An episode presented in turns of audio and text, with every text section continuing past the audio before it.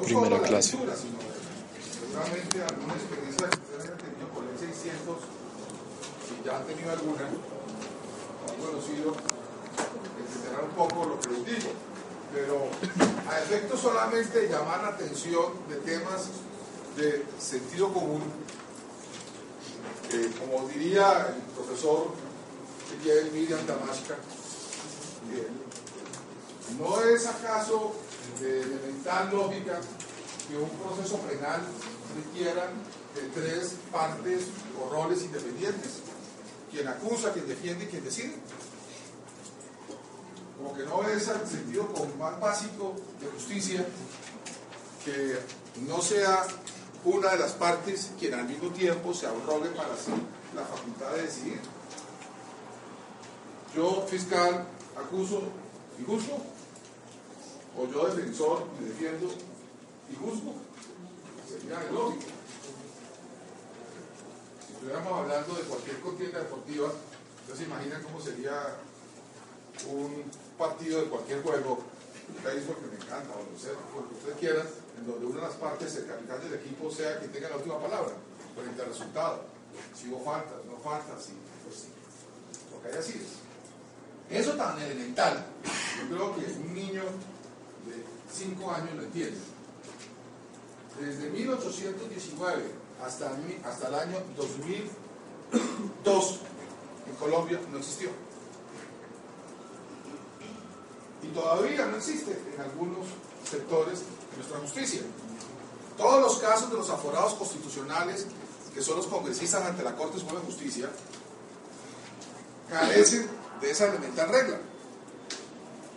Uno es el, mismo que investiga y acusa es el que juzga.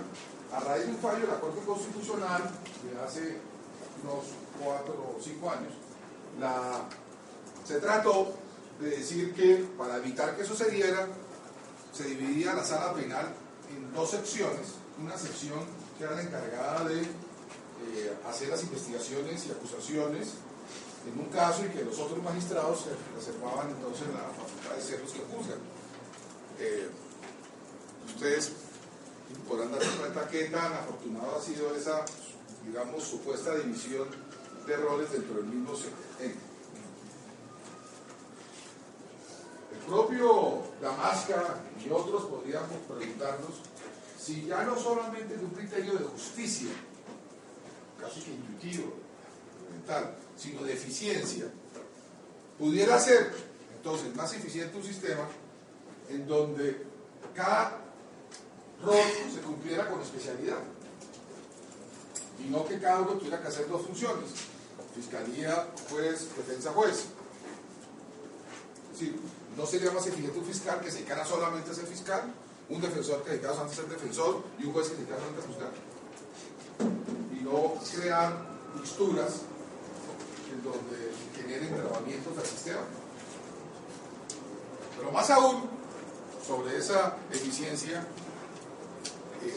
viendo la situación no solamente de Colombia, sino de otros países de la región, sería de alguna forma atendible un sistema en donde por fuerza de que uno es juez y parte, se privilegia la privación de la libertad y la restricción de los derechos fundamentales antes de un juicio. Porque digamos que hay un incentivo para una de las partes, sobre todo si la Fiscalía de Justicia Judicial, de ser ella la que presione a la otra parte para que finalmente facilite la solución del caso.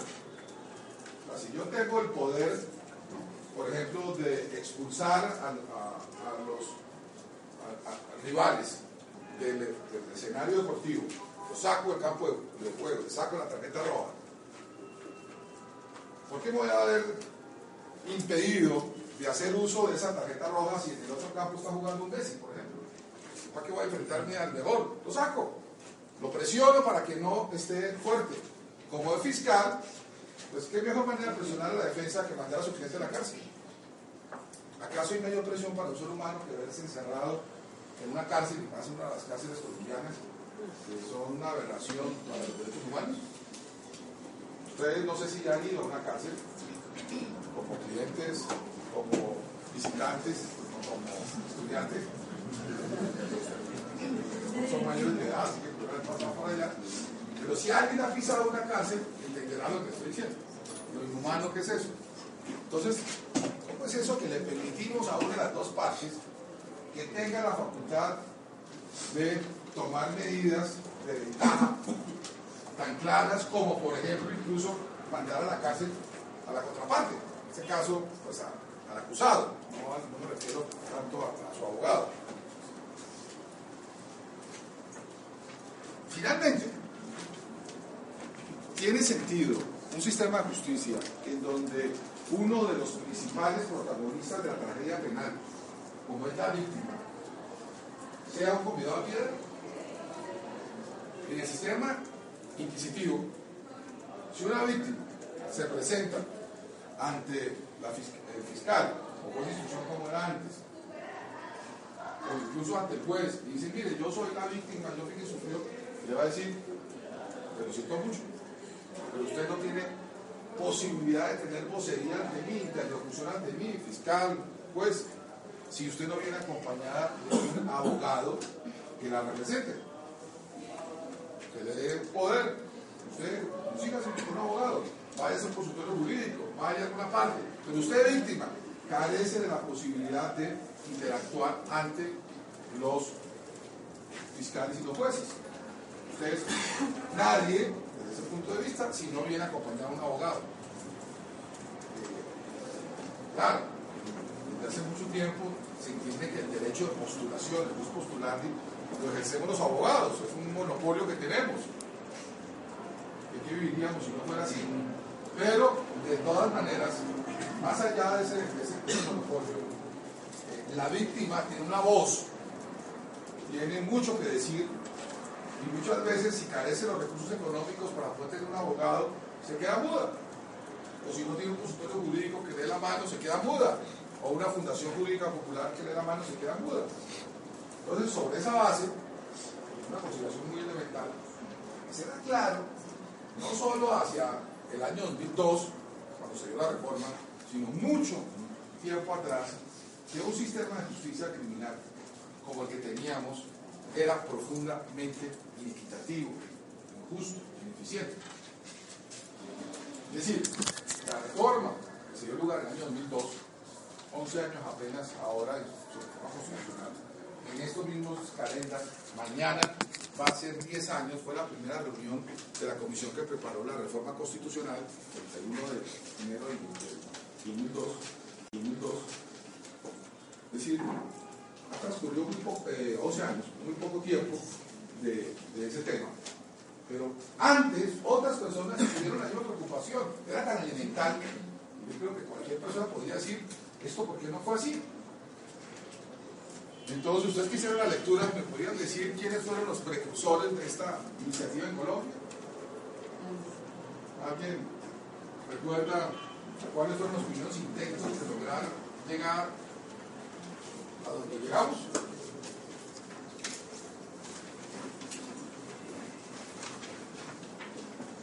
¿Es voluntario? ¿Es voluntario? Bueno, las damas son primero en la ciudad, entonces comencemos por acá. ¿Cómo es tu nombre? María Camila. María Camila, bueno. ¿Recuerdas cuál fue el primer intento?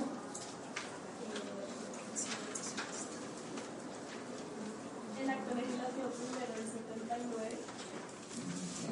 por lo menos subrayó la parte pertinente de la lectura. ¿Qué pasó en el acto del artículo número 1 del año 79? Se quería modificar un artículo de la Constitución, eh, que era lo de la función del fiscal general de la Nación. Ok. En 1979,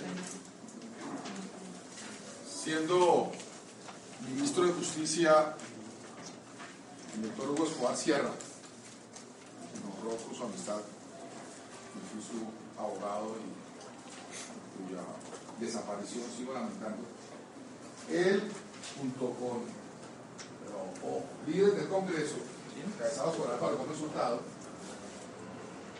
entendieron que era necesario dar este paso y lograron que el constituyente delegado, que es vía acto legislativo, como establecía el artículo 218 de la Carta de la época, de 1886, aprobara una enmienda constitucional eh, introduciendo varios cambios, entre otros la creación en Colombia de una Fiscalía General de la Nación.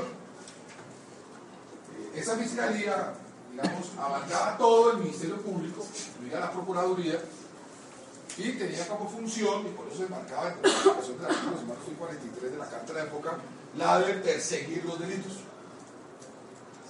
Para eso era necesario que, por supuesto, se reglamentara la ley, el acto legislativo. No bastaba que la Constitución dijera, creas una Fiscalía General cuya función sea perseguir los delitos, llevar a los delincuentes a la cárcel, acusarlos ante, las autoridades judiciales, etcétera, sino que una ley tenía que desarrollar eso. Esa ley era el Código de Procedimiento Penal. Y se creó una comisión que lideró el muy reconocido profesor Jaime Bernal Cuella, y finalmente en el año de 1981, o sea, muy rápido, bastante rápido, eh, se aprobó por vía de facultades extraordinarias un código que pretendía desarrollar esta reforma constitucional y que debería entrar a regir en el año de 1980. Gradualmente, pero básicamente finales del 80, segundo semestre del 82, principios del 83. Sin embargo, mientras que estaba en ese debate, incluso no alcanzó a entrar a regir el código, eh, la Corte Constitucional, la Corte Suprema de Justicia, que en esa época la policía la hacía la Sala Constitucional conformada por cuatro magistrados, eh, consideró que era inexequible este eh, acto legislativo y lo desapareció de la vida jurídica. Es decir, en 1900, el, acto legislativo 1 del 79 ya no forma parte del derecho público colombiano, luego las instituciones nuevas creadas por él, incluido un Consejo Superior de la Magistratura, etcétera, tuvieron que ser desmontadas. Y la fiscalía, pues nunca se pudo implementar, no tuvimos fiscalía, el código quedó escrito, pero nunca se aplicó, y volvimos al régimen que existía siempre, nunca se cambió. Se hizo unas modificaciones de maquillaje con la ley segunda en 1984, pero no se pudo hacer nada de fondo. ¿Cuándo se vuelve a intentar una reforma eh, de orden constitucional que permitiera hacer esto?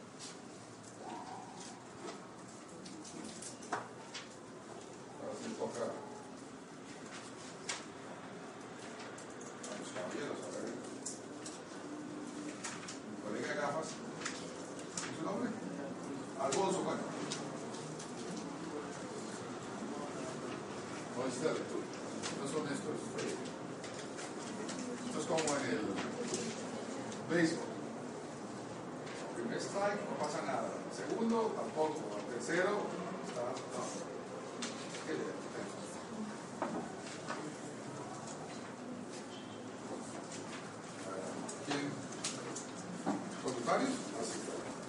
Compañero.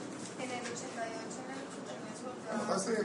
Está proponer la, creación de la Fiscalía General de la Nación, pero debido como a toda la crisis política que había en ese momento, eh, eso se murió y no volvió a hablar de eso, sino hasta 1993 cuando fue iniciativa del gobierno. Antes de eso, antes. Yo en el 88. ¿Algunos de ustedes habían nacido en el 88?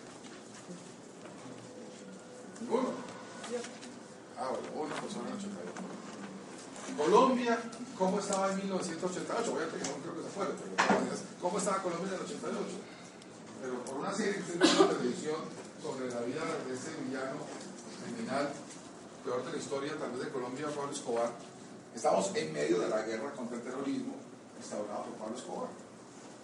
Ya había ocurrido, además de los casos de Palacio de Justicia, ya había ocurrido eh, varios magnicidios, pues, faltaban muchos más por presentarse.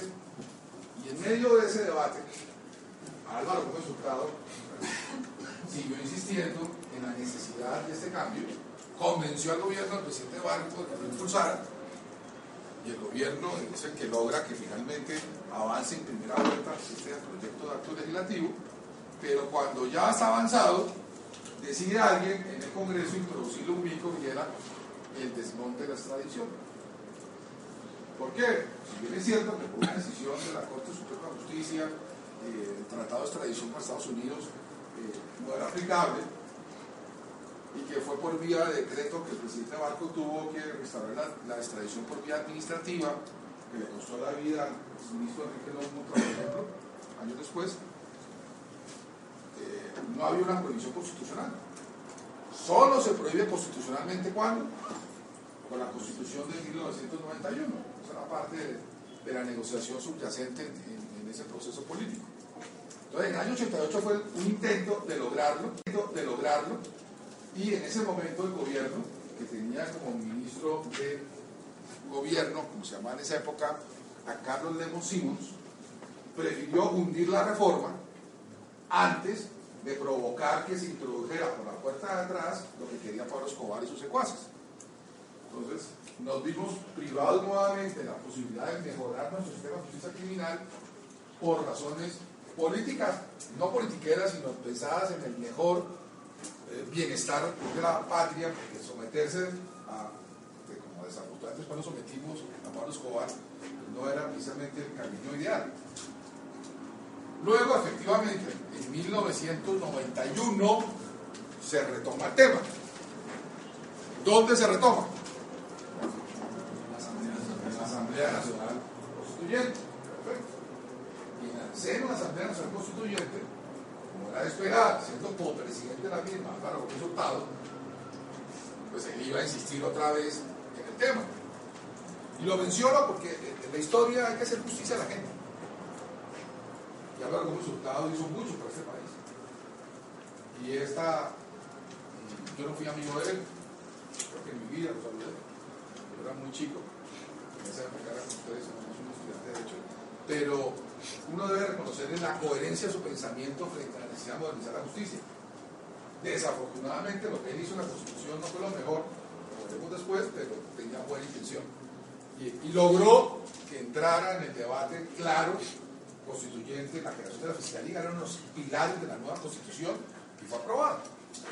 Pero ¿qué clase de fiscalía se aprobó? Esa es la pregunta que quiero hacer a ustedes. Una fiscalía que cumpliera los parámetros mínimos de lo que es un sistema de justicia moderno o era más de lo mismo. ¿Qué fue lo que hicimos en el 91? Me acuerdo muy bien, porque ahí sí fue testigo presencial, primero de julio de 1992. Ese día, eh, la fiscalía que había entrado a regir tres meses antes, ese día entraba a regir el decreto 2700 del 90 y eh, del 91, que era el que desarrollaba la, la, norma constitucional que creaba la fiscalía, que permitía la adopción de un sistema supuestamente de tendencia acusatoria.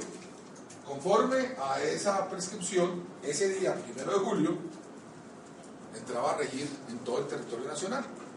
Y ese día yo estaba reunido con el fiscal general, primero que en Colombia, Gustavo de Grey, y me acuerdo que me, dijo, debemos interrumpir esta reunión, yo vi esa época en Puerto Rico, quería que nos ayudara a capacitar a los fiscales, me dijo, porque tengo que ir a palo quemado, porque tengo un problema con los fiscales, porque han llegado con sus maletas y no saben ni siquiera qué oficina les toca.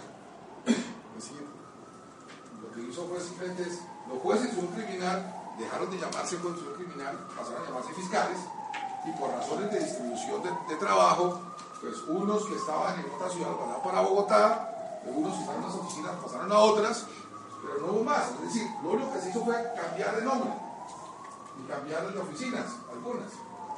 Pero todos los procesos que estaban activos siguieron estando activos con los fiscales, la Fiscalía Nacional recargada, y esos fiscales siguieron haciendo el mismo trabajo que hacían antes como jueces de instrucción criminal o como eh, algunos jueces municipales, posteriormente claramente así fue, y otros como jueces de circuito. En otras palabras, Lo único que cambió fue el nombre. El modo de trabajar era el mismo, tenían las mismas facultades. Ellos investigaban, acusaban. Lo único que no hacían era juzgar. Eso lo hacía un juez. Pero tomaban las medidas de aseguramiento. Desarrollaban toda la actividad que hacían los procesos de instrucción. En consecuencia, podemos decir que aunque en el año 91 y luego en su reglamentación a partir del año 92 empezó a funcionar una fiscalía en Colombia, la forma de trabajar de la fiscalía, las normas que regulaban la fiscalía eran más de lo mismo, no había ningún cambio. Realmente contenido material.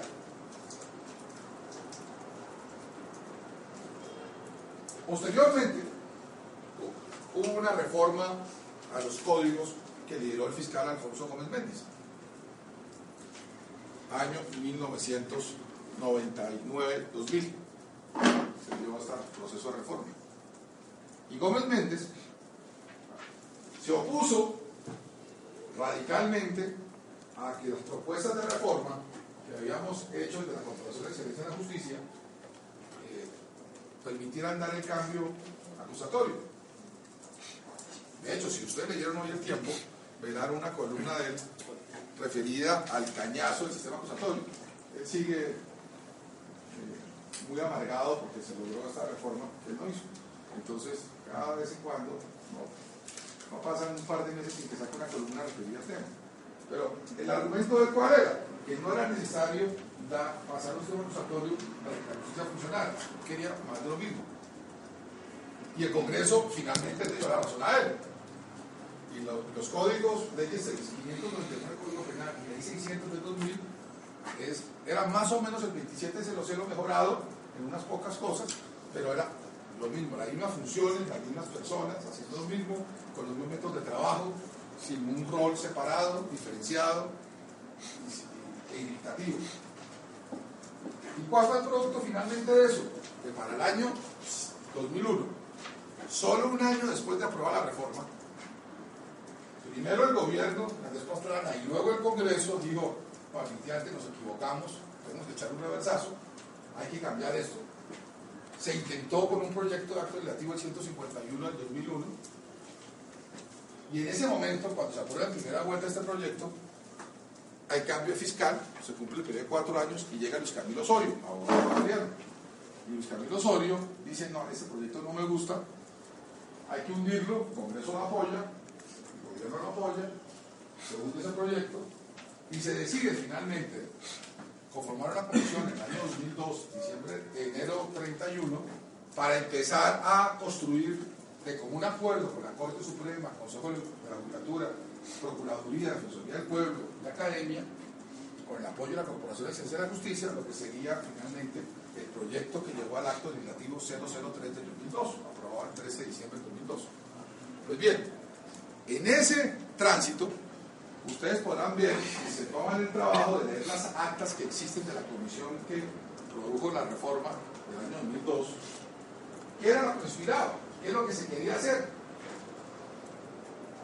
Está claro que se pretendió, uno, diferenciar los roles, dos, dejar de utilizar la privación de la libertad como mecanismo de intimidación como regla general, tres, permitir que la víctima pudiese tener un contacto directo con las autoridades sin necesidad de la intervención de los abogados, cuatro, el fortalecimiento de la defensoría pública para que la gente sí tuviera capacidad de defensa, la capacidad de defensa, y quinto, el lograr eh, generar mecanismos de flexibilidad que permitiesen concentrar prioritariamente los esfuerzos investigativos a los casos que le importaban mediante la adopción del principio de oportunidad. Eso era en esencia lo que se quería hacer en el año 2002. Y fue lo que se aprobó más o menos en el Congreso, porque nunca se aprueba lo que uno quiere, en el 2002. Para que eso funcionara y no repetir los errores del pasado, se determinó que había que eh, adoptar, no por vía de decretos, que ya no se podía hacer, sino por el Congreso, las leyes que reglamentaran la reforma, comenzando por el Código Procedimiento Penal, se creó una comisión constitucional para ello, me correspondió hacer la ponencia para esa comisión y finalmente, el 18 de julio, después de sesionar durante seis meses, están las actas que pueden leer, 33 actas sobre el tema, se presentó en el Congreso por parte del presidente general los proyectos que fueron aprobados y hecho ley, en la, especialmente el Código Penal con la ley 906 del año 2004, que es el código que nos rige, sobre el cual versa este curso. Ese proceso de lograr llegar allá eh, generó también procesos de consenso, puesto que había representantes de todas las partes interesadas. ¿Con esto qué quiero decirles? Por primera vez desde 1964 en Colombia, es decir, prácticamente medio siglo atrás, en Colombia se construía, por lo menos más de 40 años, casi, casi 40 años, se construía una reforma que no era impuesta o dictada desde una esquina, ejecutivo o fiscalía, sino que era fruto del trabajo de todos los interesados que tenían diferentes visiones del problema, pero que se logró unos acuerdos básicos, como decir. Y se entendió que una reforma de esta envergadura no podía entrar a regir de un día para otro, sino que tenía que ser gradual, varias etapas, a razón de un 25% de la carga de trabajo por año, por eso empezó a regir el 1 de enero del 2005 para Bogotá y el Cafetero, y se fue extendiendo hasta que fuera todo el país el 1 de enero del 2008.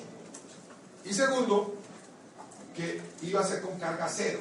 Recuerdan que en el año 91, de 92 cuando arrancó la reforma de la Constitución, la nueva Constitución, los fiscales arrastraban los expedientes de los casos que tenían.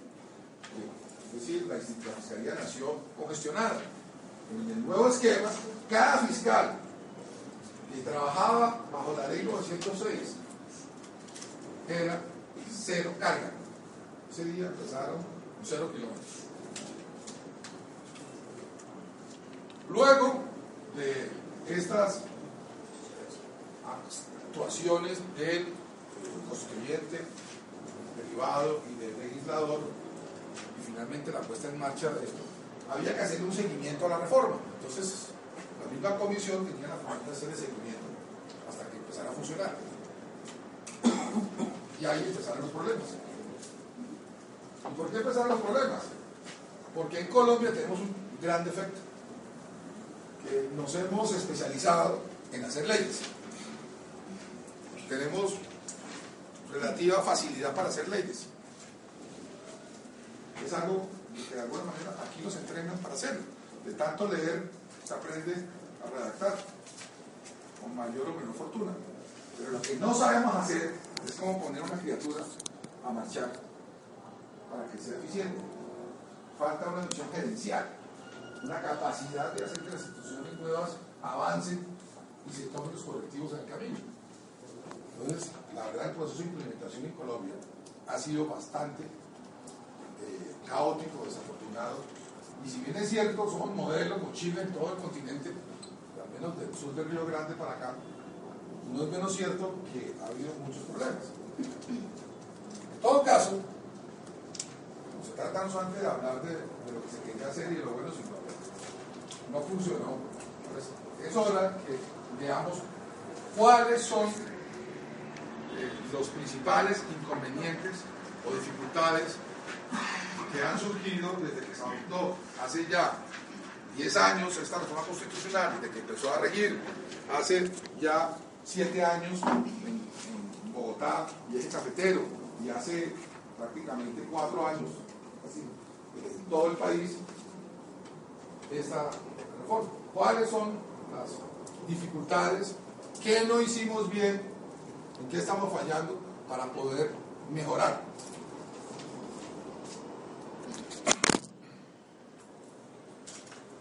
Pues, Un determinante de la reforma fue el eje garantista. ¿Qué es lo que queríamos hacer? Queríamos que nuestras instituciones procesales estuviesen ajustadas a los estándares internacionales de derechos humanos que aplican al proceso penal y que deberían, eh, además, tener plena vigencia por vía del bloque de constitucionalidad. Y toda esa doctrina. Conocen perfectamente de qué estoy hablando. 354, porque los instrumentos radicados, por lo menos lo que tiene que ver directamente con Colombia, como es eh, el Estado que llamaríamos el Pacto de Derechos Civiles y Políticos de Naciones Unidas de 1966, el Pacto de Nueva York, el Convenio Carta de Derechos Humanos San José Costa Rica 69, en lo aplicable del Estatuto de la Corte Penal Internacional de Roma en 1998 y mm, algunos otros instrumentos particulares. Y por vía de importancia, su jurisprudencia, el Tribunal de Derechos Humanos, sin duda que es la que modela la jurisprudencia de la Corte Interamericana de Derechos Humanos. Pues bien, este bloque de constitucionalidad nos lleva a unos temas garantistas, unos aspectos de garantías mínimos que son que toda persona tiene derecho en condiciones de plena igualdad y dentro de un plazo razonable, o sea, con celeridad, a ser oída, y eso implica el principio de oralidad, en un juicio público, con publicidad y concentración, por un tribunal independiente imparcial, que es la garantía de identidad juzgadora, inmediación y imparcialidad, con respecto a su presunción de inocencia y asegurando todas las garantías necesarias para su defensa, en forma de serio proceso, pudiendo él interrogar, hacer interrogar a los testigos de cargo y así compartir los que faltan, contradicción, y finalmente el que pueda esta persona ejercer los recursos que permitan que una instancia superior, la apelación, pueda realizar una, una decisión que sea adversa, es decir, condenatoria. Esa es una síntesis muy apretada de lo que condensa pues, todos estos instrumentos internacionales. Esto es lo que había que lograr que Colombia fuera realidad. Algo tan elemental como esto no existía en Colombia. De hecho, todavía existe mucho de ahí. Entonces, ese eje garantista pues, llevaba a la adopción de un cuerpo de normas que, están, que son las normas rectoras, las 27 normas rectoras, especialmente la octava, en donde se desarrolla. Esa es una síntesis muy apretada de lo que condensa pues, todos estos instrumentos internacionales. Esto es lo que había que lograr que Colombia fuera realidad. Algo tan elemental como esto no existía en Colombia. De hecho, todavía existe mucho de ahí. Entonces, ese eje garantista pues llevaba a la adopción de un cuerpo de normas que están que son las normas rectoras, las 27 normas rectoras, especialmente la octava, en donde se desarrollan esos principios, oralidad, publicidad, contradicción, celeridad, inmediación, concentración, interés juzgador, presión de inocencia, oportunidad y, también el derecho de apelar. Principios mínimos básicos de todo sistema que en Colombia no se da. Ahora bien, desde tiempo atrás, no vamos a empezar esta pena, a hacerlo, vamos a quedar solamente en el momento actual. Eh, es pacífica la opinión de todos los expertos, y solo voy a citar ahora a uno por ser de los más connotados, Julio de que quien el sistema que mejor recoge esos instrumentos internacionales de derechos humanos, las garantías, es el sistema llamado adversarial acusatorio porque hay división de funciones entre el acusador y el juzgador, lo que garantiza entonces cosas de imparcialidad, hay igualdad de armas entre la acusación y la defensa, hay el juicio público, oral, contradictorio, inmediato, transparente, hay una libre evaluación de la prueba, las sentencias se adoptan por mayoría de un jurado o de un tribunal de derecho y las apelaciones que se presenten, que se reconocen, son excepcionales, solamente cuando se trata de sentencias condenatorias. Ahora bien, en esa misma dirección lo dicen otros, como Ferrayoli, no quiero repetirlos, etc. Y hacia esa línea garantista apuntaba nuestra reforma. La otra, el otro eje de la reforma era el eje de la eficiencia de la eficacia. Es decir, queríamos un sistema que no solamente fuese un techado de virtudes de garantías, sino que funcionara. ¿qué hacemos con un sistema de justicia que sea un saludo a la bandera, que no tenga dientes? Y para eso eh, se adoptó algunas particularidades del sistema acusatorio en Colombia que lo hacían muy fuerte para combatir el crimen organizado, por ejemplo. Entonces, ¿qué facultades se reservó el sistema colombiano para combatir el crimen organizado, a diferencia de lo que ocurre en casi todos los países. ¿Alguien se le ocurre alguna?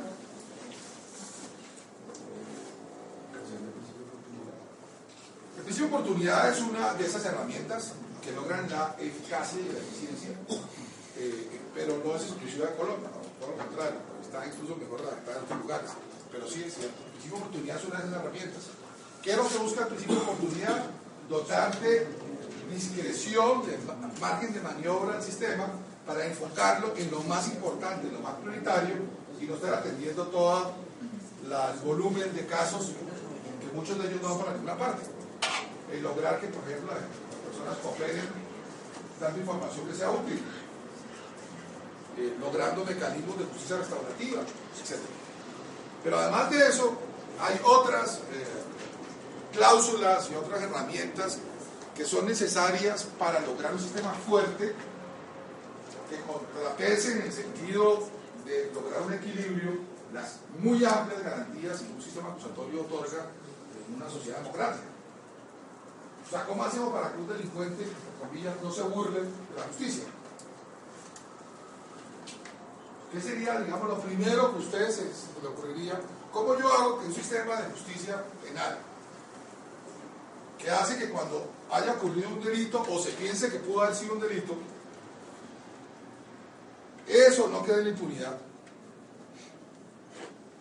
Alguien aparece con cuatro kilos en la cabeza, donde uno puede inferir el principio de que es difícil que sea un suicidio, pues realmente uno no se pega cuatro tiros. Muy dramático. Eh, ¿Qué pasó? Hay que investigar. ¿Cierto? Entonces, lo primero que debe hacer una fiscalía y un sistema de justicia capaz de responder a, a lo que espera cualquiera, comenzando por las víctimas, es la capacidad de investigación. ¿Cómo se descubre la verdad? Investigando. ¿Y cómo se investiga en un sistema acusatorio? División de roles.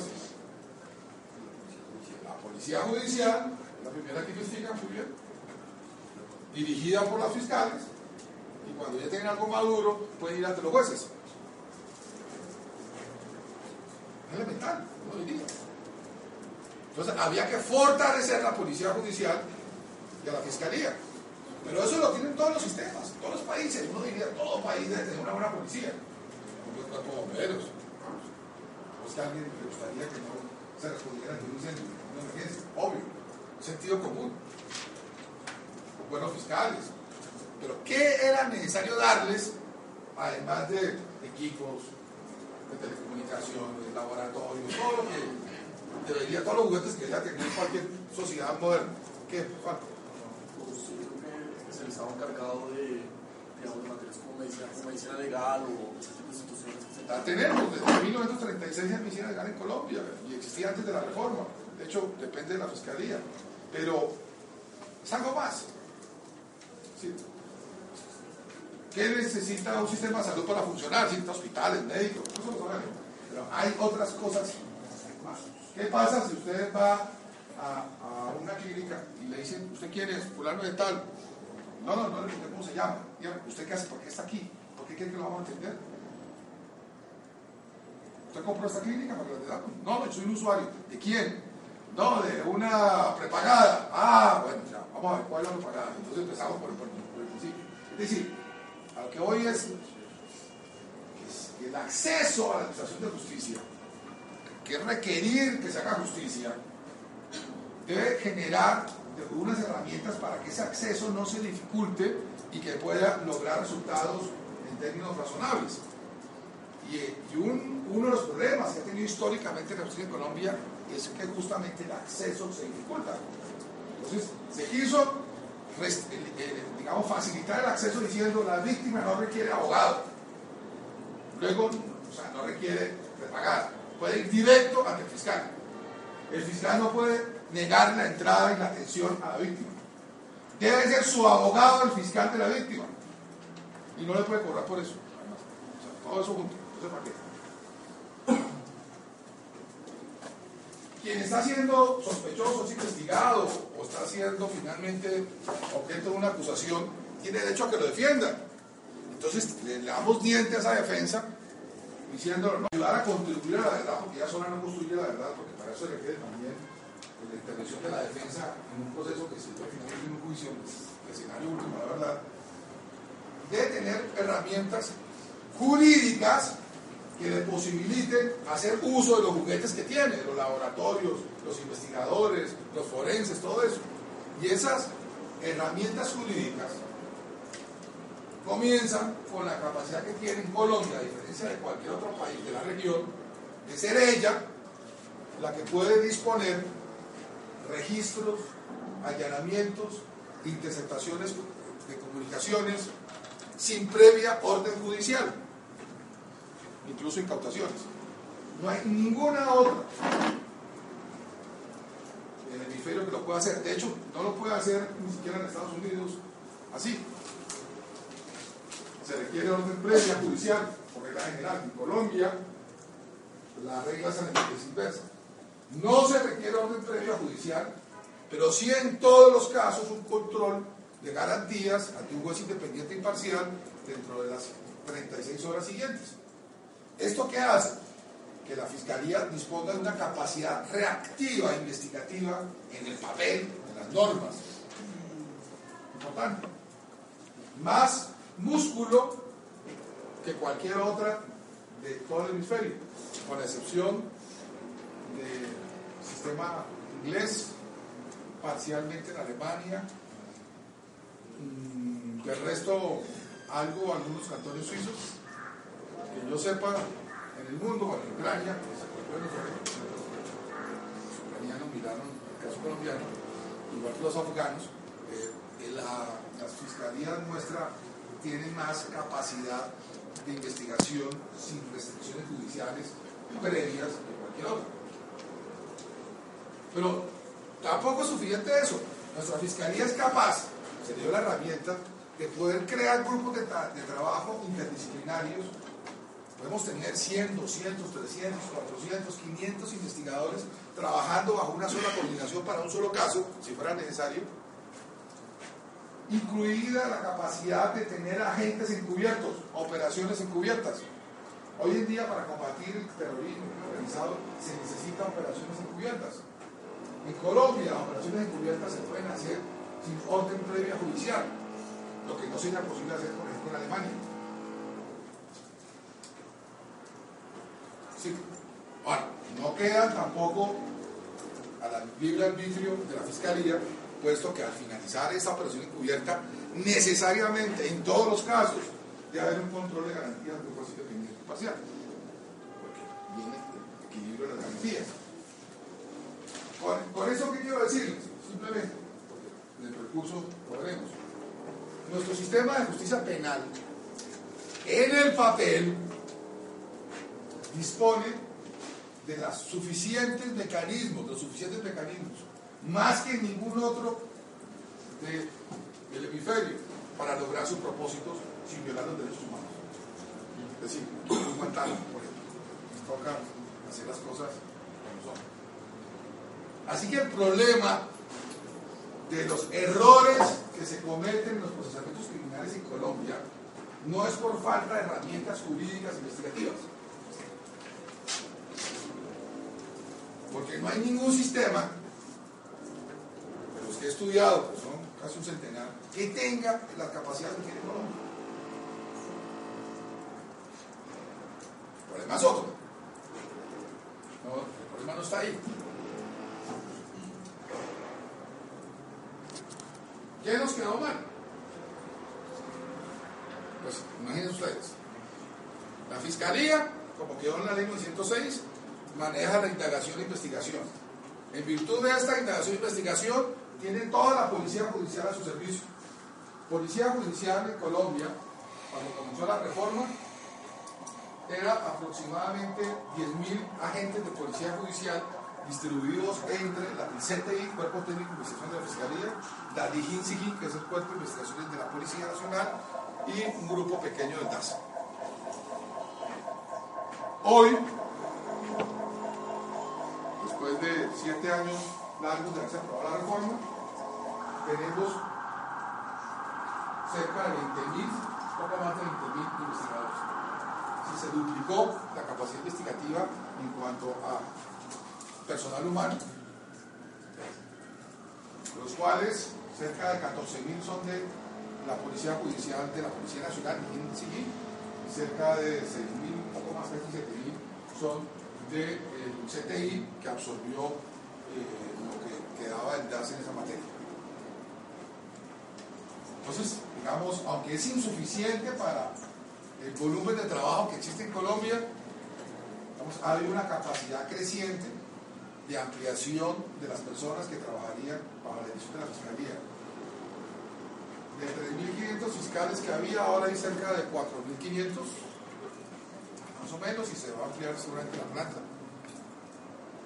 Y tenemos laboratorios, no solo en Bogotá, sino en las principales ciudades del país. Así que hay una capacidad importante de respuesta, sobre, al menos en teoría. Entonces, esta fiscalía que tiene esas herramientas de investigación, el código le dio una facultad que se convirtió en su propia, digamos, maldición, porque le generó un nivel de incompetencia intrínseco. Ustedes recuerdan, tal vez, ¿alguno ha leído los principios de Peter? Lawrence Peter, un escritor que hace como 40 años sacó un libro que se llama Los Principios de Peter. Básicamente es el nivel de incompetencia. me acuerdo muy bien el ejemplo que él daba de Guinés Gorro. Era un muy buen chef italiano, hacía buenas pizzas, etc. Y se fue tan exitoso que montó otro restaurante, y después otro y otro, y con una cadena. Y entonces dejó de ser el que cocinaba, la calidad disminuyó, y él no era buen gerente y terminó quebrando su emporio. Eh, lo que decía Lawrence Peter es que este cocinero alcanzó su nivel de incompetencia. Toda persona sube hasta alcanzar su nivel de incompetencia. Hasta cuando ya no puede subir más porque lo que está haciendo está haciendo mal. Él era muy buen cocinero, pasó a ser luego un mal gerente, dueño del imperio. Eso se aplica a cualquier actividad humana. si algún día ustedes lo pueden ver, se consiguen en biblioteca, eh, además hoy en día todo se consigue por internet, vale la pena porque además es sumamente divertido eh, el autor. Pues la fiscalía creó su principio de Peter cuando creó la figura, no la fiscalía, sino el sistema, fue el legislador que lo hizo, de la formulación de imputación. ¿Me explico? Una vez que la, una vez que la fiscalía tiene una noticia, una, recibe la noticia criminal por cualquiera de estas vías, por oficio, por denuncia, por querella, por porque una captura, comienza la investigación. El ahora se supone un programa metodológico si hay un imputado conocido y si no también, pero pues no, no, es igual que no hace cuánto lo hace, y arranca esa investigación. Siguiente. Eh, esa investigación que se lleva a cabo, que se llama indagación o indagación preliminar, tiene una serie de características, que luego las volveremos a ver detenidamente, se las menciono de manera rápida, eh, reglada, porque podemos fijar unas pautas, reservadas, que nadie conoce lo que pasa ahí, desformalizada, no hay debate, está limitada, carece de valor probatorio, es procesar, etc. En esa etapa, la Fiscalía solo tenía como límite original para poder mostrar resultados mientras que no prescribiera el delito. En el, anterior sistema, o la ley 600, por decir algo, cuando prescribe, ¿qué término interrumpe la prescripción del delito? ¿Qué evento hace que se interrumpa la prescripción del delito? ¿Quién les enseñó eso por estar pegando? Pero estoy seguro que quien me enseñó no les dijo eso.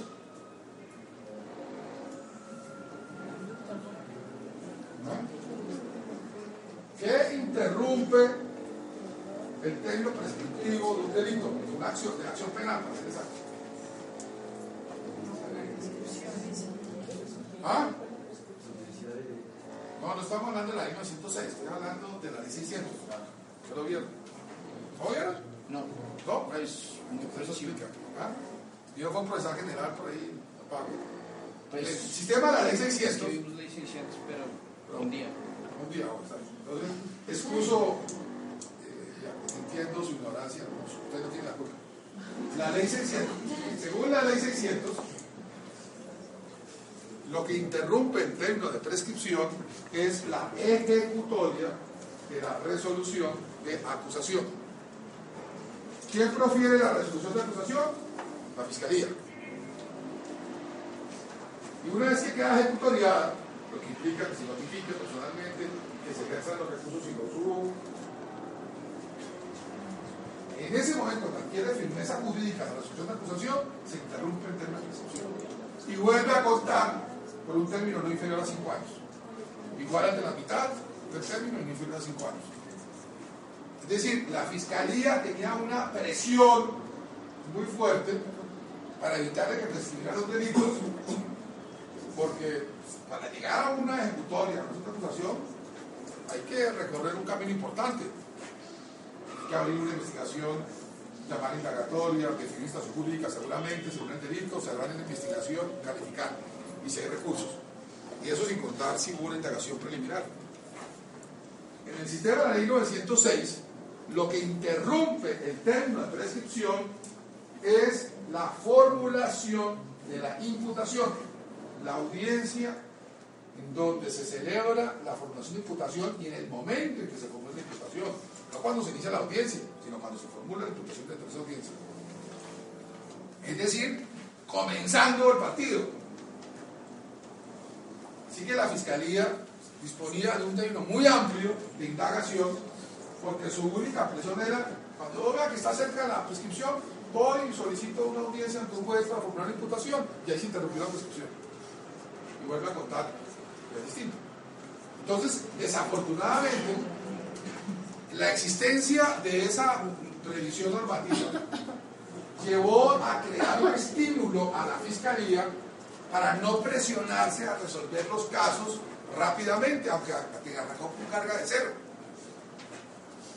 Diríamos en términos coloquiales de mi generación, no sé si eran ustedes, se echó a las petacas.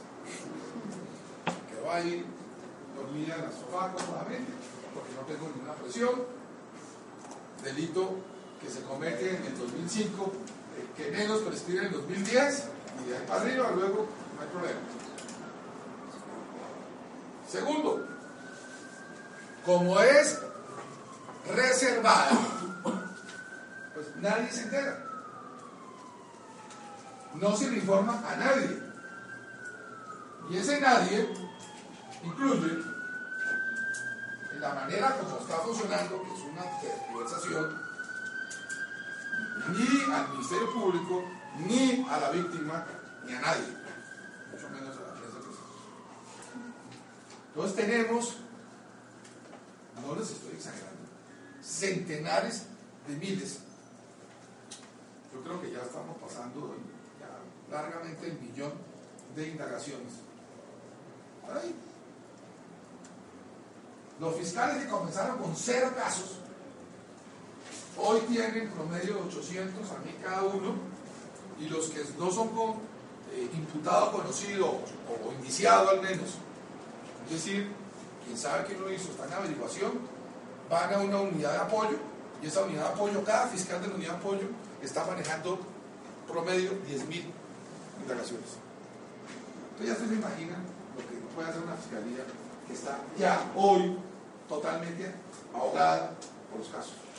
Ustedes van a un fiscal o si una unidad de apoyo, pues tiene serios problemas de salud porque ya no tenemos expedientes sino carpetas, pero son tantas que ya es como si fueran antes los expedientes. Y si ustedes van a, los radicados, a los quemados, igual, 800, 1000 carpetas, son muchas. Peor aún, cuando la Fiscalía realiza las actividades de indagación,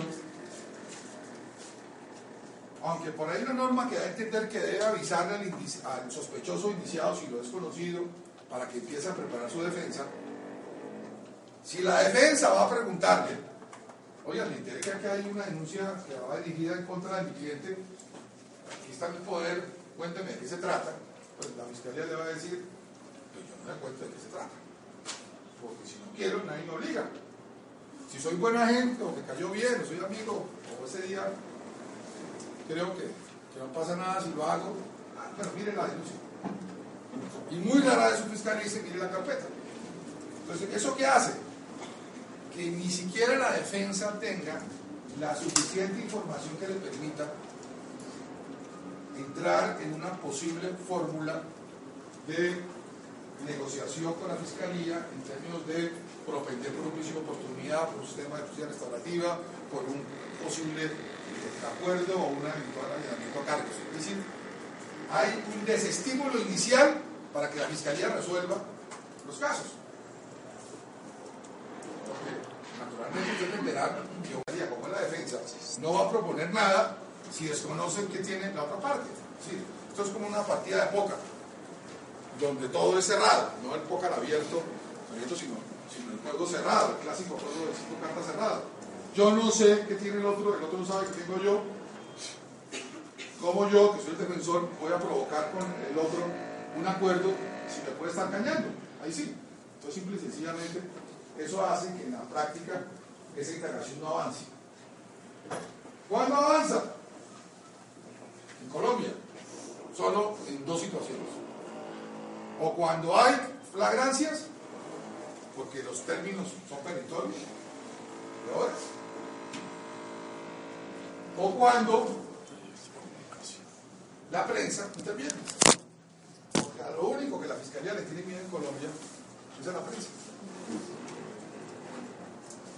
Porque en eso sí estoy de acuerdo con Alfonso Gómez Méndez, él llama con su típico sentido del humor prevaricato por temor.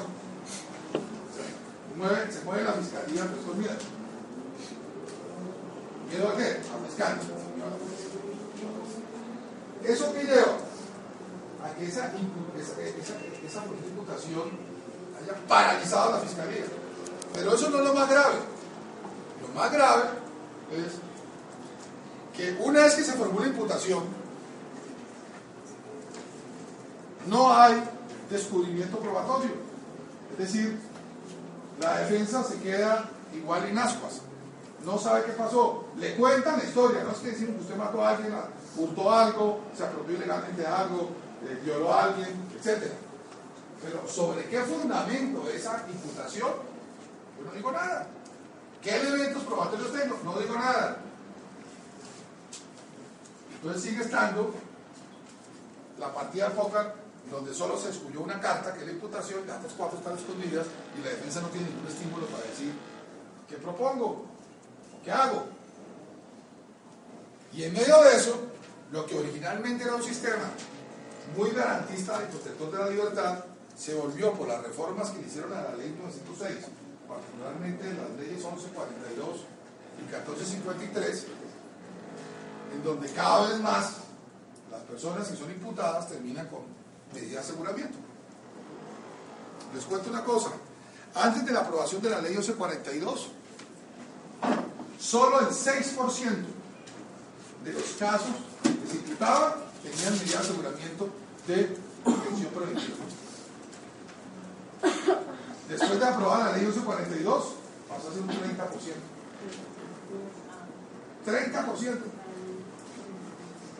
¿Eso qué, hizo? Tuvo un efecto perverso. Que el sistema que estaba diseñado para que la mayor parte de la gente esté en libertad mientras dura un proceso, para que se respete la presunción de inocencia, y solo estén encarcelados los condenados, en la práctica, cada vez más se está apareciendo el viejo sistema en donde la gente va primero presa, así sea inocente, y luego cuando descubrimos que es inocente, le decimos lástima demanda del Estado Y bueno, tenemos más de 300 demandas con el Estado que valen unos cuantos pesos. Otra eh, característica que ha afectado al sistema en sus inicios está en que se habían fijado unos términos para hacer muy rápida la dinámica procesal una vez se formulaba la imputación. Entonces, apenas se formó la imputación, esta audiencia, el paso siguiente, que era o solicitaba preclusión o se iba a una acusación, estamos en votación, o se solicita preclusión o se acusa, se hace una audiencia de acusación, luego una preparatoria, juicio oral, incidente de pasión integral, sentencia, apelación y chavo, casación. Ahora, los términos que antes eran muy cortos, de solo 30 días, se han ido ampliando. 30, 60, 90, 120, 240, 300. Entonces, lo que era un sistema muy ágil, que respetaba el principio de celeridad, hoy, por estas reformas legales, se está entendiendo pareciendo lo que era antes. Procesos que duraban no semanas ni meses, sino años.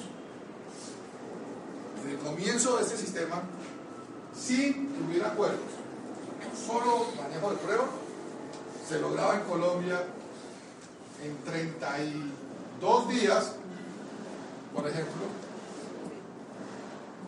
una eh, acusación, o sea, imputación y, acusación, o sea, de momento que ocurre el hecho, a que se imputa y acusa, hasta acá, y de que ocurre el hecho, hasta acá, 32 días por un homicidio sin que haya habido flagrancia, sin que haya existido eh, aceptación de cargos. Al momento de completarse el juicio oral y dictarse sentencia, menos de 90 días. Esto en cualquier país es un récord. En tres meses una persona que no ha sido capturada en flagrancia, que no se ha llenado los cargos, que va a un juicio a fondo, termina condenada en 90 días. Incluso a algunos les pareció que era tan rápido que podía violar los derechos humanos por la velocidad, en caso extremo. Pero ya eso no se da en Colombia, ahora los casos son muy lentos. ¿Por qué les comento esto?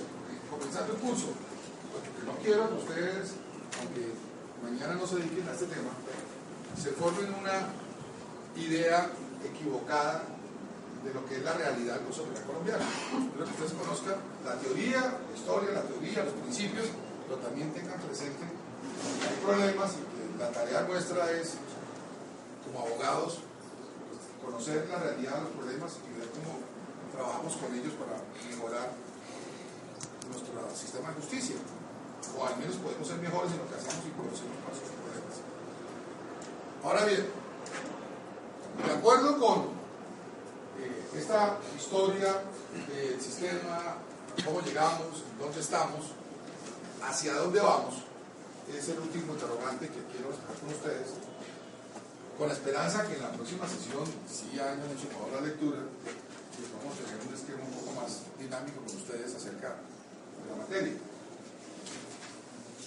Es una visión pues, panorámica de cómo quedó construido ese proceso penal.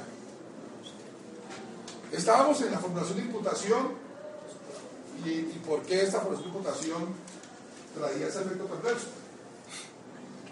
Por el lado de la fiscalía que la paralizó, por el lado de la defensa que le impidió eh, lograr contribuir a, una solución más efectiva de lo que pasa, y por el lado del indiciado, imputado y luego acusado, porque termina cada vez más preso y no en libertad como se quería originalmente. Pero además, las víctimas también están sufriendo las consecuencias de este esquema. ¿Por qué? Porque cada día más la fiscalía se olvidó de las víctimas. Y como en sentido y como en sentido estricto el reconocimiento formal de víctima en penal solo se da en la audiencia de acusación, conforme al artículo 340, si no estoy, eh, la fiscalía no va de la mano con la víctima, sino hasta cuando se ocurre la acusación. Y solo aquellas víctimas que tienen la capacidad de contratar defensores privados pueden presionar otra cosa, lo que va en contra de algunos principios que vimos. La formulación de imputación, según el diseño original del código, se llegaba si no se archivaba o si no se solicitaba principio de oportunidad. Pero luego la jurisprudencia eh, permitió que incluso se hiciera una especie de bypass de la formulación de imputación y se pudiera ir ante un juez de conocimiento para solicitar la preclusión, porque según la Constitución solo el juez de conocimiento puede decretar la preclusión. No lo puede hacer ni de garantías ni la fiscalía. Entonces, las opciones que tiene la fiscalía son formula imputación, aplica el principio de oportunidad y va a tomar de control de garantías para ello también, archiva ella misma o solicita preclusión al juez de conocimiento. Esas son las alternativas que tiene. Una vez que formula la imputación, pues obviamente ya no puede archivar, pero sí puede aplicar de oportunidad o puede solicitar también preclusión. Si no hace ninguna de las dos, es decir, ¿qué hace? Lo va a acusar. La fiscalía no está obligada a hacer acuerdos. La fiscalía no está obligada a llevar a cabo principio de oportunidad. Lo único que la fiscalía está maniatada es para las aceptaciones de, cargos. O si una persona acepta cargos, la fiscalía no puede coartar esa posibilidad de aceptación de cargos. Si acepta cargos, bueno. Ahora, una vez eh, presenta la acusación, la fiscalía puede, antes de ir a la audiencia preparatoria o al juicio oral, solicitar también la preclusión.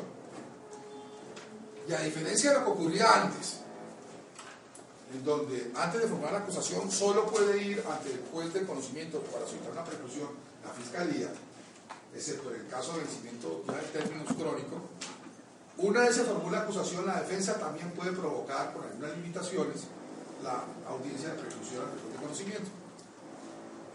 Pero usualmente, una vez se formula la acusación, lo que sigue es la audiencia preparatoria, y después la audiencia o la preclusión. Y yo creo que la, la fiscalía, ¿qué opciones tiene para precluir o para cerrar?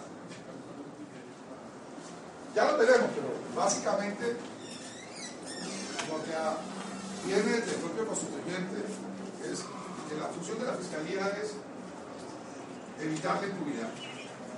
Para saber que algo puede generar impunidad, ¿qué, qué se requiere? ¿Qué es lo primero? ¿Cuándo uno habla de impunidad? ¿Ah? No. Recuerden lo que te dije la semana pasada.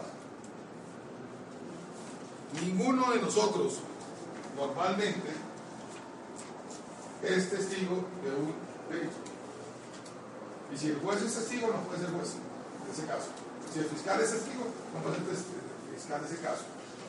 O sea, nosotros no sabemos qué pasó. Entonces, la tarea que tiene la fiscalía es averiguar qué pasó. Y si cree, tiene una hipótesis de que pudo haber ocurrido un delito, y cree que lo puede probar, provocar todas estas, este, esta secuencia procesal.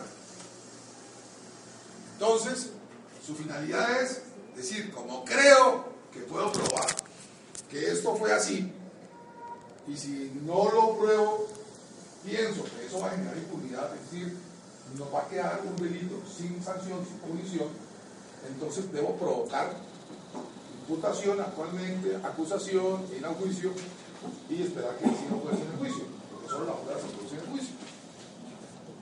Pero si intelectualmente, honestamente pienso que no hay un delito, que no existió el delito, o no sé quién lo cometió, o no puedo probar quién se cometió o quién lo hizo, pues yo no puedo someter a una persona al suplicio, es un suplicio, no es un divertimento, de un proceso penal en todas estas etapas. Yo tengo simplemente que o continuar investigando, o luego decidir archivar o precluir. ¿Cuándo archivo? Bueno, veremos.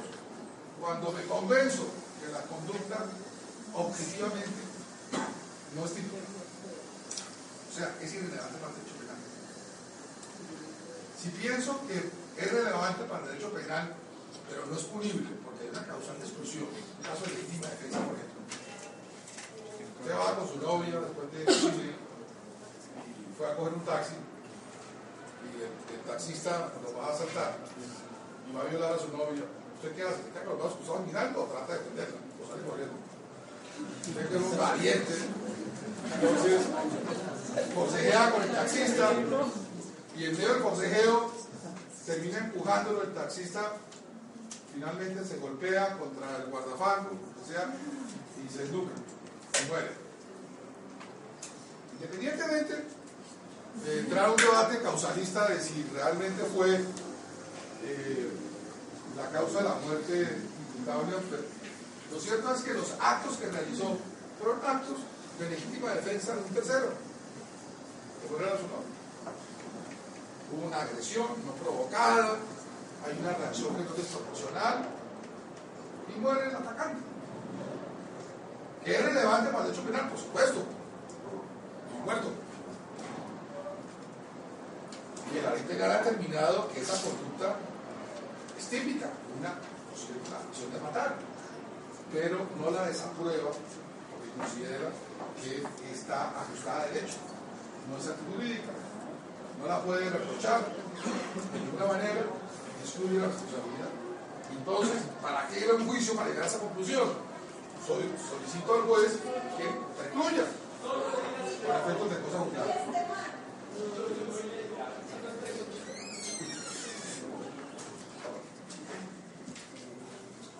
No sé si eso es verdad. En cuanto al principio de oportunidad, es distinto. Hay unas causales, hay unas demasiado complejas por su difícil aplicación pero que en esencia lo que trata de establecer es o porque no se justifica el ejercicio de la acción penal por su crimen de bagatela o porque sería injusto en el fondo porque trata de pena natural o porque hay un mecanismo de restaurativa que puede lograr una mejor solución o finalmente porque hay una colaboración con la justicia básicamente en una de esas alternativas se encaja o desistir o suspender, pero de penal. Por favor. Estamos cansados, yo creo que ya hay 15 minutos terminamos. Les decía que en este estadio de, de, acusación, pues ya las opciones quedan limitadas, o sigo con el juicio o solicito preclusión, fiscalía o defensa. Luego de la preparatoria y el inicio del juicio oral, que ya solo cabe que en el juicio se dé el debate probatorio. Ese eje, el centro del proceso. El centro del proceso penal en Colombia debe ser el juicio oral. Estamos tan acostumbrados al sistema anterior que todavía creemos que la prueba se construye acá, o en imputación, o en la acusación, o en la preparatoria. Y no es así. Nada es prueba en Colombia. Nada. Si no ha sido introducida con las técnicas de rigor a un juicio oral. Justamente, el reto que usted tiene en esta clase, además de tratar de aprender algo sobre esto, es poder introducir pruebas en el juicio oral, que vamos a hacer aquí simulado. Si ustedes logran conocer esa técnica y manejarla, eh, verán cómo toda esa teoría se aplica y tiene un sentido. Por último, como la víctima no queda totalmente satisfecha, normalmente con solo se sepa la verdad y se haga justicia en el sentido de imponer una pena, lo que aspira a una reparación integral. Nuestro sistema adoptó que la discusión de esa reparación integral no se hace antes de, sino luego que se determina que hay un culpable. es ahí donde hay lugar ese incidente, que hoy en día es previo a la sentencia condenatoria pero sí es posterior al, anuncio del sentido de fallo. Y luego hay lugar a el trámite de apelaciones, que en Colombia puede ser tanto la fiscalía como la defensa. Y finalmente estamos eh, en la posibilidad de ir a unos recursos de casación o una acción de revisión para concluir todas las posibles etapas de uso penal. Ahora, en Colombia ha hecho carrera que no importa lo que pase en una primera instancia, siempre hay una apelación. Ustedes lo vieron ayer en un caso que yo no tengo nada que ver, que es el caso de, he sido un de Valerie Domínguez. Esta niña la absuelve y ya la fiscalía dice apelo. Y en el sistema procesal de Estados Unidos, tanto federal como estatal, no es posible apelar los fallos absolutorios. ¿Y por qué no es posible? ¿Por qué creen ustedes que no es posible? Porque no hay reformación peor. Por ahí apunta, el equivalente, más que reformación imperio, el equivalente para ellos es la cláusula de doble exposición. Dicen, una persona solo puede ser expuesta una vez a que la condenen. Y para eso es un juicio. Tiene un día, como dice Damasca, eh, en el juicio, en la sala.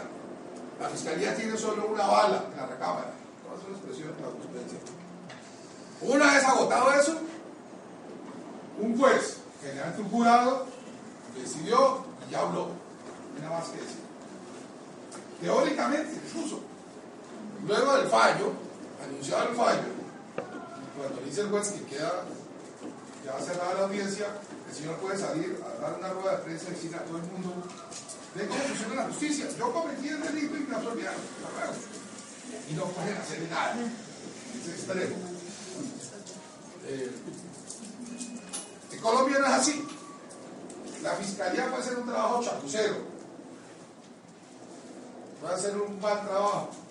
Pero siempre tiene la esperanza que si la absuelven, pueden apelar. Y de pronto a la apelación puede arreglar las cosas.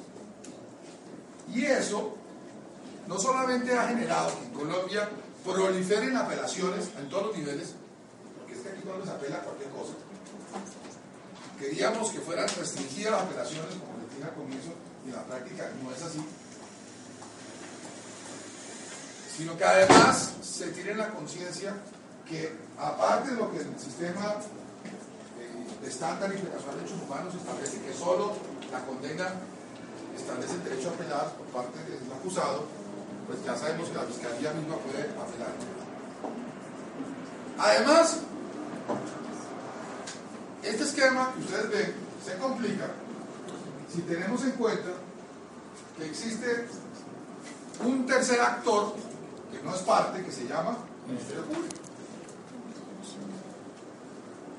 ¿Qué hacemos con el Ministerio Público en el proceso penal? ¿Cuál es su función? ¿Quién me puede decir cuál es la función del Ministerio Público en el proceso penal? Eh, ¿Cómo es tu nombre? David. David, por favor.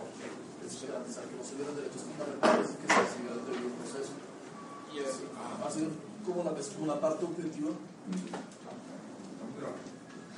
Primero, Garantizar que no se violen derechos fundamentales. garantizar que no se violen derechos fundamentales. ¿Y el juez? ¿Quién es? ¿Un convido a pie? ¿Ese no es acaso el rol de un El juez? Ministerio Público no, no, no está para representar los intereses de la comunidad. Ajá. ¿Y qué hace la fiscalía? ¿Representa los intereses de ella misma? ¿Qué otro? El. ¿Y qué hace un juez? Es decir, si tenemos dos partes, acusación defensa, y un tercero que es imparcial, que tiene un compromiso que es el que decide, su tarea en primer lugar pegar que se respete el derecho, es fundamental, todo eso. Entonces lo que hemos construido es un agente que contribuye, contribuye a la desconfianza. El sistema jurídico colombiano le está diciendo al juez, yo no confío en usted.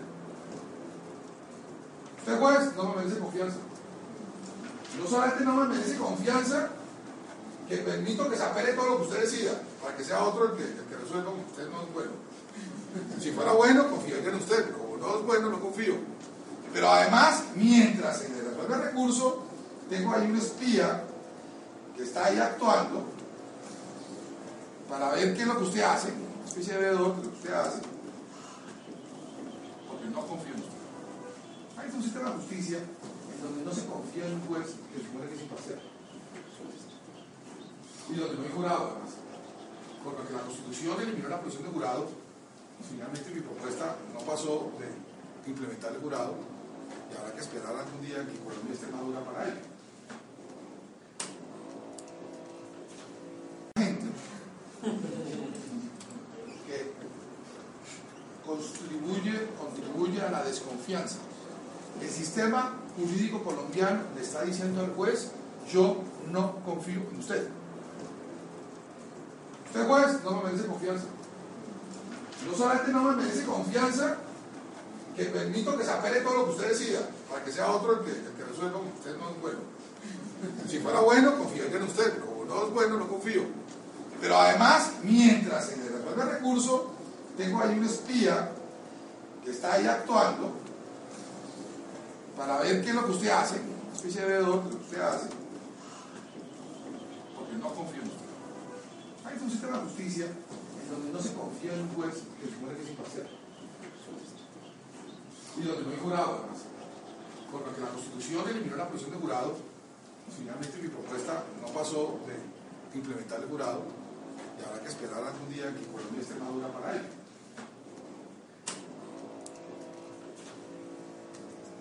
Ministerio Público además tiene otra función y es que puede, por ejemplo, formular preguntas en un interrogatorio luego que hayan terminado las partes si creen que hay algo que hizo mal. Como veremos, ¿cómo puede un Ministerio Público formular preguntas de un tema donde no tiene teoría del caso? Ese juez puede solicitar pruebas cuando a su juicio las partes no la han pedido, aunque no tenga una teoría del caso como las partes. Ese Ministerio Público puede meter la cuchara cada rato en el proceso, de decir cosas, de intervenir pidiendo que se nulidades, que no se decreten, que se acceda a lo que pide la defensa o que se acceda a lo que pide la fiscalía. Ustedes lo han visto, seguramente vamos por televisión. Alguna vez en televisión. Y la pregunta, ¿qué hace ese cuerpo extraño en nuestro procedimiento? Y hay una sola respuesta. O mejor dos. 18 y 24. 18 millones y 24 millones. 18 millones ganan los agentes del Ministerio Público de cierto nivel y 24 los de otro nivel. Ganan más que los jueces ante quien actúan. 600 de ellos son de libre nombramiento y remoción. Y es el Senado quien elige al Procurador General. Y estoy seguro que no hay uno solo del Ministerio Público que haya sido recomendado por ningún congresista. Es imposible que esté ahí sin una recomendación, ¿cierto? La verdad, yo lo he dicho en todos los escenarios, y por eso no me quiero, pero no voy a dejar de decirlo, que si hay un ejemplo de clientelismo que debe ser rechazado en Colombia es el que ocurre con. Y no hay ninguna organización del Estado, ni siquiera el presidente tiene la capacidad de nombrar tantos funcionarios de ese eh, tipo de remuneración discrecionalmente. Ni siquiera el presidente de la República, que puede nombrar embajadores, ministros y, y directores de los administrativos y algunos delegados de juntas directivas y demás, no le alcanza a eso, y menos la remuneración. El procurador no puede hacer. ¿Y para hacer qué? Con el principio que la intervención del Ministerio Público es una intervención no necesaria y regida por el criterio de discrecionalidad, el Ministerio Público puede, por no ser necesario, es decir, contingente, no asistir. Y si asiste, puede no decir nada. Y solo está obligado a asistir, no a decir algo, si hay una agencia especial. ¿Qué función? Y si va a decir algo, o sea, supongamos que un Ministerio Público asista, ya es un milagro. Diga algo. Otro segundo milagro que ocurra. Tercer milagro. ¿Qué aporta el Ministerio Público teniendo esa estructura rara? Entonces, la presencia del Ministerio Público como agente extraño, que mina, deteriora la confianza del sistema, que es vista y percibida con desconfianza, porque créanme que los señores, los abogados,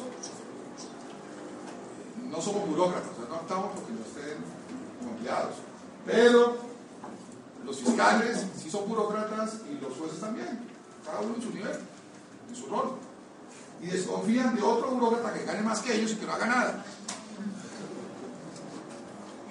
Entonces, ¿ustedes creen que ellos son felices cuando ven al Ministerio Público? ¿Sienten un, estímulo, un placer cuando ven al Ministerio Público? ¿Se emocionan? ¿Y cuando no viene se deprimen? No. Entonces, eso mina el proceso penal. Claro, hay algunos del Ministerio Público que son brillantes, que son un techado de virtudes, no faltaba. Pero el tema no es personal, el tema es institucional. No son las personas, fulano, sutano. Es la, es la estructura la que no funciona. Y eso hace que este sistema sea desequilibrado. Imagínense, ustedes pueden ver en un juicio que terminan pidiendo condena,